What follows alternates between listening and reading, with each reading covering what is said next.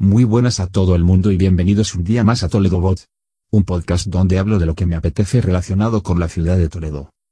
Hoy episodio número 6 dedicado a la plaza de la ciudad, la plaza de Zocodover y un elemento muy curioso que ahí estuvo instalado durante mucho tiempo. Espero que os guste. Pero antes, como siempre, ya sabéis que visitando la web de toledobot.com podéis encontrar la manera de tenerme como un asistente personal en vuestra visita a Toledo. Os proporcionaré información útil, planes, consejos y soluciones a vuestras dudas de una manera muy sencilla en vuestro móvil. Si no sois usuarios de la aplicación Telegram, mirad la ayuda porque es muy fácil instalarla. Merece la pena. Además, en la web toledobot.com podéis encontrar la manera de contactar conmigo y enlaces y recursos que os facilitarán la estancia en Toledo. Échale un vistazo. Y ahora sí, empezamos con el tema del episodio de hoy. Hoy vamos a hablar de la plaza de Zocodover. Ir a Zoco, como la llamamos los toledanos, a dar una vuelta, a tomar algo o hacer alguna gestión, forma parte de la vida en el casco antiguo. En mi opinión, la plaza de Zocodover junto con la calle de Santo Tomé, son los dos centros entre comillas de la ciudad.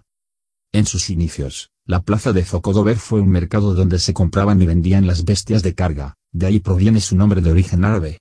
Como soy un voto español el árabe no lo pronuncio bien y lo dejamos entonces en Zocodover que suena muy bien. Durante el siglo XVII, era común en la plaza, comerciar con todo género de alimentos, y durante todos los martes, ahí había un mercado. También en la plaza se celebraban autos de fe de la Inquisición e incluso ejecuciones de reos. De eso precisamente es de lo que va hoy este episodio del podcast. Y es que resulta que en Toledo la asistencia a los sentenciados a muerte era llevada a cabo por dos cofradías, la de la preciosa sangre de Cristo y la de la Santa Caridad. La primera se ocupaba de ellos desde que eran puestos en capilla hasta que eran ajusticiados, acompañándolos hasta el cadalso. La segunda, la cofradía de la Santa Caridad salía entonces procesionalmente y detenía a la otra comitiva para invitar al reo a que adorase la imagen del Cristo de las Indulgencias. Se supone que así expiaba sus pecados o algo similar. Una vez era ejecutada la sentencia de muerte, la cofradía de la sangre de Cristo se retiraba y la de la Santa Caridad se hacía cargo del cadáver. Cuando pasaba el tiempo concreto que la autoridad señalaba, el ajusticiado era llevado al clavicote de la plaza de Zocodover, donde era expuesto para pedir a los ciudadanos limosnas con las que pagar su entierro. Posteriormente se decía una misa por el alma del difunto y era enterrado en el Pradillo de la Caridad, un cementerio que poseía la cofradía cerca del convento del Carmen Calzado y la Puerta de Doce Cantos. Para los toledanos que ya peinen alguna cana y que quieran orientarse, este cementerio estaba por la zona donde se instalaba antiguamente el mercado semanal del martes, a medio camino entre la plaza de Zocodover y el puente de Alcántara. La cofradía de la Santa Caridad además de hacerse cargo de los cadáveres de los ajusticiados, también, recogía los cuerpos de aquellos que fallecían ahogados, asesinados o muertos que no tuvieran familiares o conocidos que se encargaran de su sepelio, siendo también llevados al clavicote. Según las reglas contenidas en las constituciones de Alfonso VI, en su capítulo octavo, se explica cómo la cofradía debía encargarse de dar cristiana sepultura a estas personas. ¿Pero qué era el clavicote? El clavicote era una especie de catafalco oval, cubierto en forma de cúpula, con una cruz verde en lo alto y cerrado con rejas, el cual, se colocaba en la plaza de Zocodover sobre seis sillares de piedra. Tenía bajo el alero cuatro escudos, dorados, con las insignias de las cofradías y a una conveniente altura tenía cuatro cepillos para recoger limosnas. El objeto fundamental de la exposición y objetivo de la cofradía era este último, recoger limosna para sufragar los gastos del enterramiento. En la web toledobot.com os dejo un enlace a una imagen del clavicote para el que lo quiera ver. Cuando había festejos taurinos o celebraciones en la plaza de Zocodover, el clavicote era trasladado cerca del Hospital de la Santa Cruz, que está al lado de la plaza atravesando el llamado Arco de la Sangre. En aquella época, sobre 1766, era habitual que las mujeres fueran a dicho hospital con sus niños.